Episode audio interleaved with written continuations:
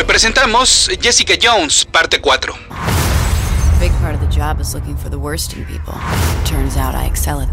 Con este podcast termina la revisión de la historia de este personaje de Marvel que se ha convertido en la sensación gracias a su serie en Netflix.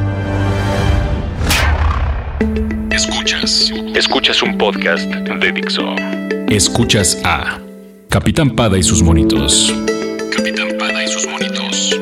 Cómics y fantasía con Héctor Padilla por Dixo, la productora de podcast más importante en habla hispana.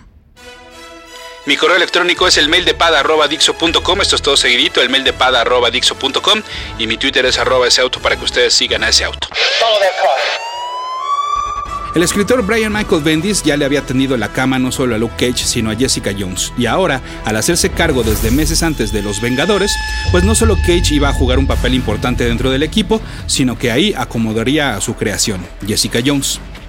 El anual que les mencionaba en el podcast pasado fue, pues claro, escrito por este mismo y con los lápices del dibujante con el cual había realizado House of M, es decir, Olivier Coipel.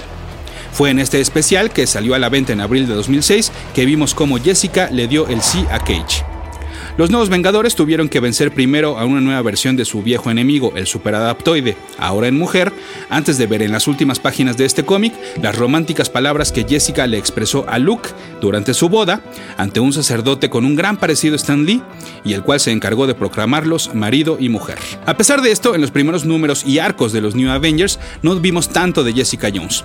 Tuvo algunas apariciones también dentro del título de los, de los Young Avengers, perdón, y antes de ser mamá, eh, también tuvo un pequeño papel en la saga que involucraba a estos adolescentes superhéroes conocida como la Children's Crusade, inclusive usando a veces sus poderes, pero en realidad su situación se puso más interesante con la llegada de Civil War. Como ustedes saben, los héroes tuvieron que elegir un bando, estar del lado de la ley que obligaba a los superhéroes a registrarse o estar en contra de esta y vivir como fugitivos. Cage ya no era el superhéroe urbano de las calles, sino que ahora era un Avenger, pero además pues un esposo y padre de familia. Fue precisamente por esto que decidió mantener sus ideales y pelear contra lo que le parecía injusto. Jessica, pues en un inicio no comprendió por qué no quería, pues, estar todo, dejar todo en regla, pero aceptó la decisión de Cage. Sin embargo, no se quedaría con él, por lo que entonces, en lo que se arreglaba esta situación, viajó rumbo a Canadá junto con su hija.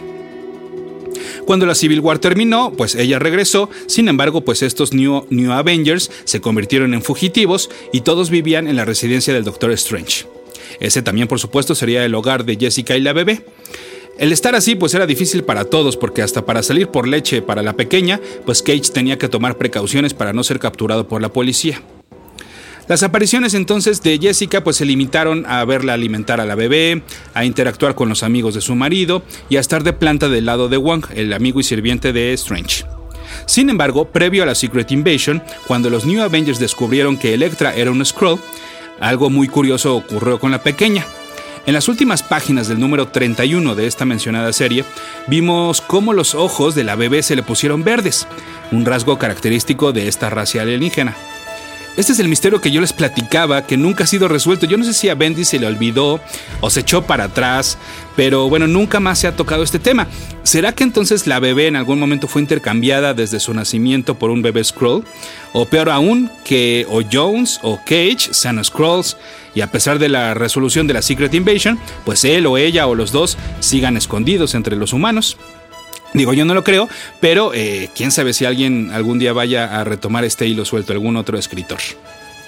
Lo que sí es que, bueno, pues el descubrimiento de más Scrolls infiltrados puso a todos paranoicos. Ya no sabían en quién confiar y esto afectó inclusive a los Cage Jones. Llegaron también pues a discutir muy fuerte, pero fue un hechizo del Doctor Strange quien calmó los ánimos, pues permitió mostrar imágenes mentales de cada uno de los integrantes para demostrar pues que todos eran quienes decían ser. Esto no solo regresó la calma a los esposos, sino que le hicieron saber al resto de sus amigos y compañeros que la bebé sería llamada Daniel, en honor al mejor amigo de Cage, Danny Rand, o sea, Iron Fist. Pero las cosas para los New Avengers no mejoraban, a cada rato se enfrentaban a su contraparte registrada, o sea, los conocidos como Mighty Avengers en el papel. La amenaza Skrull además seguía y por si fuera poco se metieron con el villano de Hood y la legión de villanos que había decidido elegir a este tipo como líder. La pelea final entre estas facciones terminó precisamente en la casa del Doctor Strange, y en la batalla Jessica y Daniel estuvieron a punto de morir a manos de Jigsaw de no ser por la intervención de Spider-Man. Esto pues otra vez fue demasiado para Jones, quien de por sí ya estaba un poco cansada de tener que vivir oculta, por lo que entonces muy a pesar de Cage salió corriendo y fue a pedir asilo a la Torre de los Vengadores, es decir, a los Mighty Avengers. Luke fue a buscarla a la vieja oficina de Alias Investigations y luego le marcó por teléfono. Yo hubiera hecho, lo hubiera hecho al revés, ¿no? Pero como que ahí querían eh, recordar la vieja oficina. Sin embargo, bueno, pues ella le explicó que ella pues estaba eh, ya ahora en la Torre de los Vengadores. Pues Cage fue y se le plantó afuera, discutieron fuertemente e inclusive pues podría decirse que por un momento hasta terminaron su relación. Sin embargo, pues Cage eh, medio entendió que su esposa y su hija pues iban a estar mejor protegidas ahí al lado de los otros Vengadores que sí estaban registrados. Una vez que la Secret Invasion explotó en serio, pues a Jessica no le quedó de otra más que unirse a la guerra contra los Skrulls y en la batalla final dejó a Daniel encargada con Jarvis, pues el eh, legendario mayordomo de los Avengers. Los héroes ganaron contra los Skrulls con todo y la ayuda de Norman Osborn, pero Jessica se dio cuenta de algo demasiado tarde, que Jarvis también había sido suplantado en algún momento de su vida reciente por un Skrull, y entonces el alienígena, para asegurar su supervivencia, había huido con todo y Daniel. No solo entonces estos nuevos New Avengers post Secret Invasion, sino prácticamente todos los héroes ayudaron en la búsqueda de Daniel. Investigaban y rastreaban Scrolls que hubieran sobrevivido a la pelea y los hacían confesar. Pero pues nada, nadie sabía dónde estaba el falso Jarvis y Daniel. Ahora el universo Marvel estaba bajo el Dark Reign, con Osborn como líder de lo que había quedado de Shield, ahora llamado Hammer. Y pues ni modo, al no lograr encontrar a Daniel, Cage tuvo que pedirle ayuda a Norman, pues a Osborn le convenía hacer un trato con Luke y así fue. Interrogaron a los Skrulls, prisioneros de guerra, y eventualmente les dijeron dónde estaba el Jarvis malo. Cage recuperó a Daniel y el Skrull fue asesinado por Bullseye, quien ahora estaba a las órdenes de Norman. Una vez que la bebé estuvo a salvo, Cage le dejó claro a Osborn pues que le había mentido y que la neta le agradecía mucho su ayuda, pero que de ninguna manera iba a deberle algo. Recuerden ustedes que este grupo seguía huyendo de la ley y ahora más con Norman a cargo. Era necesario que se mantuvieran unidos y que todos confiaran en todos. Así entonces, en el número 51 de New Avengers, el equipo pues le hizo una atenta invitación a Spider-Man de que revelara su identidad secreta ante todos. El héroe lo dudó un poco, pero pues aceptó y le confesó a, pues, a sus amigos, quitándose la máscara, que su nombre era Peter Parker. La primera en estar sorprendida fue Jessica Jones, pues de inmediato corrió a abrazarlo y a decirle que ellos habían ido en la secundaria juntos, y no solo eso, sino que en algún momento había tenido un crush por él. Peter, siendo el nerd que era, siempre metido en los estudios, pues no la recordaba, no se acordaba para nada de Jessica, excepto que eh, había una chica a la cual le llamaban Coma Girl. Y hasta ese momento se dio cuenta pues, de, que se referían a Jessica Jones. ¿Se acuerdan cómo cuando Jessica obtuvo sus poderes en el accidente cayó en coma? Bueno, pues ahí lo tienen. Esta es la relación entre Peter Parker y Jessica Jones, aunque todavía tiene un poco más de historia. Capitán Pada y sus monitos. El final del reinado oscuro de Norman Osborn llegó con el evento Siege y también la eliminación de la ley que obligaba a los superhéroes a registrarse. A partir de esto, nuevamente quedaron dos equipos de Vengadores, conocidos en el cómic como Avengers y New Avengers. Estos nuevos, nuevos, nuevos New Avengers pues quedarían bajo el mando de Luke Cage y vivirían en la antigua mansión de los Vengadores. Este, por supuesto, bueno, también iba a ser otra vez un nuevo hogar para Daniel y para Jessica Jones. Con la novedad de que esta ahora sí le iba a entrar más seguido a los cates, inspirada nuevamente por Spider-Man, quien le dijo que estaría mejor retomar su carrera como superheroína y así inspirar a su hija, en lugar de estarle contando pues nada más puras viejas glorias. Además, bueno, pues ahora Jessica tenía la oportunidad de pelear no solo al lado de su esposo, sino de su mejor amiga, Carol Danvers, Miss Marvel. Lo hacía, la verdad, por lo general con la ropa que se hubiera puesto ese día, y a veces con una variación del disfraz que usaba como Jewel. Además, decidió cambiar su alias por el de Power Woman. Porque, bueno, pues si tu marido se hacía llamar Power Man, pues a ti no te queda de otra más que llamarte Power Woman. Pero pues sí, si ahora la pequeña Daniel iba a tener dos padres superhéroes, pues había que tener a alguien que la cuidara. Por lo que entonces Luke y Jessica hicieron casting para ver quién podría convertirse en su nana. En el número 7 de esta nueva serie de New Avengers, entrevistaron a Hellcat, Mantis, eh, Demolition Man, Firebird, Cersei, US One, Molly Hayes, Ultra Girl, Beverly Switzler, Machine Man, Echo, The Trapster, la nueva Madame Web, o sea, Julia Carpenter, o sea, la ex segunda Spider-Woman, Groot, Deadpool, Stature, She-Hulk, Nighthawk, Devlor, Sepulcre y Tigra, entre algunos otros. La que se quedó como nana fue Squirrel Girl. Escuchas. La prueba de fuego de la chica ardilla llegó durante el evento Fear Itself, en el cual la mansión de los Vengadores fue atacada y ella se quedó sola con Daniel. Afortunadamente también contó con la ayuda de Daredevil y gracias a esto fueron Cage y Jones quienes le entregaron a Diabólico su credencial como Vengador. El superhéroe invidente, por fin después de tantos años, aceptaría formar parte del grupo. Y el siguiente gran reto que habrían de enfrentar sería el escape de Norman Osborn de prisión y la creación de sus nuevos Dark Avengers. Durante este evento, Jones y el ex Duende Verde volvieron a verse frente a frente y Norman amenazó a Jessica diciéndole que mataría a su bebé. A pesar de que los Avengers, obviamente, en, este, pues pasando algunos días, pudieron detener eh, nuevamente a Osborn, Jessica ya se había panicado en nuevo y ya había huido otra vez con Daniel. Regresó para pedirle a Cage que dejaran esta vida y que se mudaran a un lugar más tranquilo. Cage no tuvo mucho tiempo para pensarlo porque se cruzó un evento llamado Avengers vs. X-Men.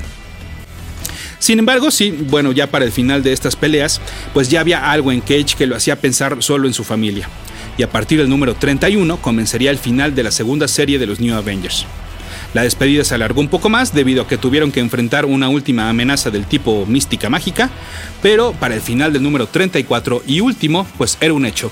Cage y Jessica Jones renunciaron a los Vengadores y se fueron de la mano del escritor que tanto escaparate les había dado. Bendis también dejaba de escribir los títulos principales de los Avengers.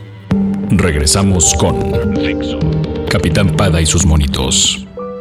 Sin embargo, no pasaría tanto tiempo para que Cage formara un nuevo equipo de Vengadores. Dentro de Infinity fue necesario que alguien se encargara de detener la nueva invasión extraterrestre a nivel tierra, digamos a nivel calle, por lo que entonces se lanzó una nueva serie de Mighty Avengers. Y a pesar de que Jessica apareció en el título, pues no ha regresado a figurar de manera importante. Ha aparecido en otras series, por ahí algunos cameos, en algunos eventos, eh, como eh, formó parte por ahí en un especial del evento de Spider Island. Y bueno, también pues hablando de Spider, eh, le tocó lidiar con el Superior Spider-Man y hasta tuvo que reventarle un golpe en la cara cuando le dijo cosas sobre Daniel. Jessica ha expresado no estar muy de acuerdo con que Cage nuevamente esté tan cercano a un equipo de superhéroes. Y ahora pues su papel ha regresado a ser eh, el del acompañante en las diferentes series en las que sigue apareciendo su esposo. Parecería que si Bendis no la ocupa, pues entonces a ningún otro escritor le interesa el personaje. Su futuro, irónicamente de la mano del estreno de su serie, pues no luce nada prometedor en los cómics porque en los nuevos títulos de All New, All Different Marvel Post Secret Wars, pues la verdad es que no figura por ningún lado y si iba a tener algo, pues tendría que ser ahorita que todo el mundo está hablando de Jessica Jones. Es más, de hecho, la que sí figura eh, es Patsy Walker, quien después de muchos años de no tener una serie propia, pues ahora la va a tener.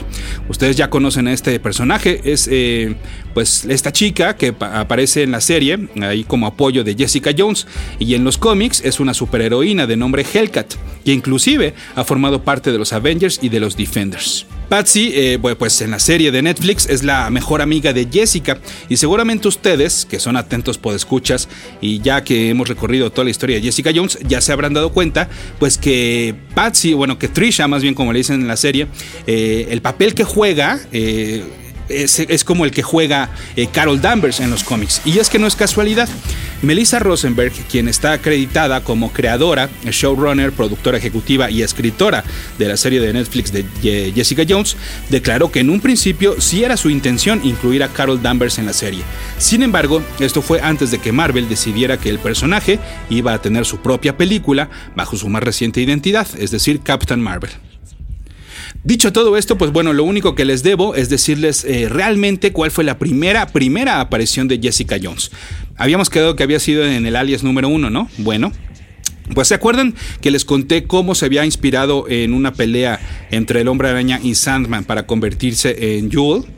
Pues esa batalla de hecho fue la primera entre estos dos personajes, es decir, la que ocurrió en el número 4 de The Amazing Spider-Man en 1963.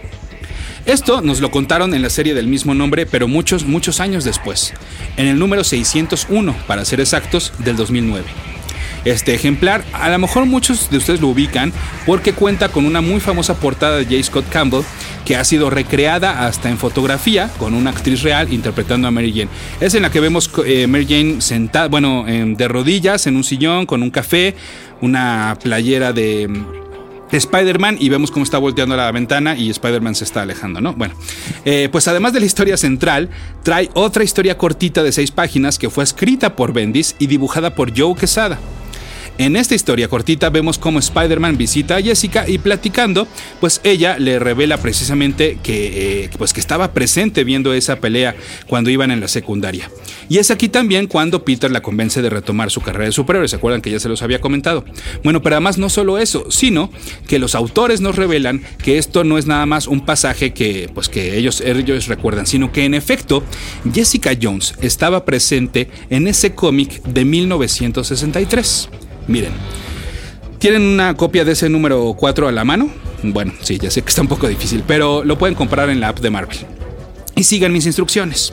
Yo lo estoy haciendo aquí con el número 3, eh, aquí salió como número 3, del asombroso Hombre Araña, la edición de novedades editores de 1980. Bueno, vámonos a la página número 12.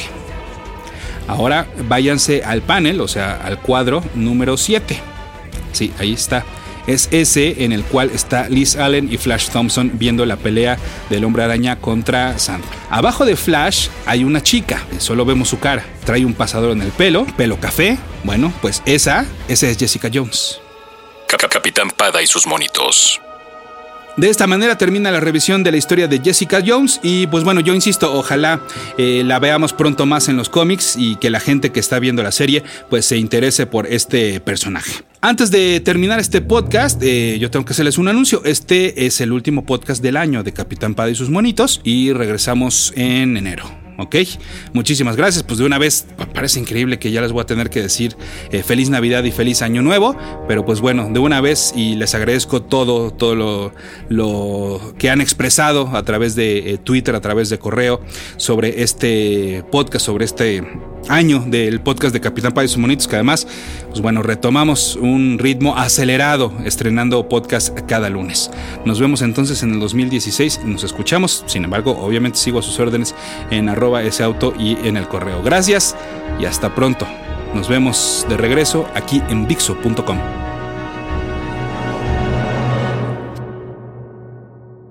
Dixo presentó Capitán Pada y sus monitos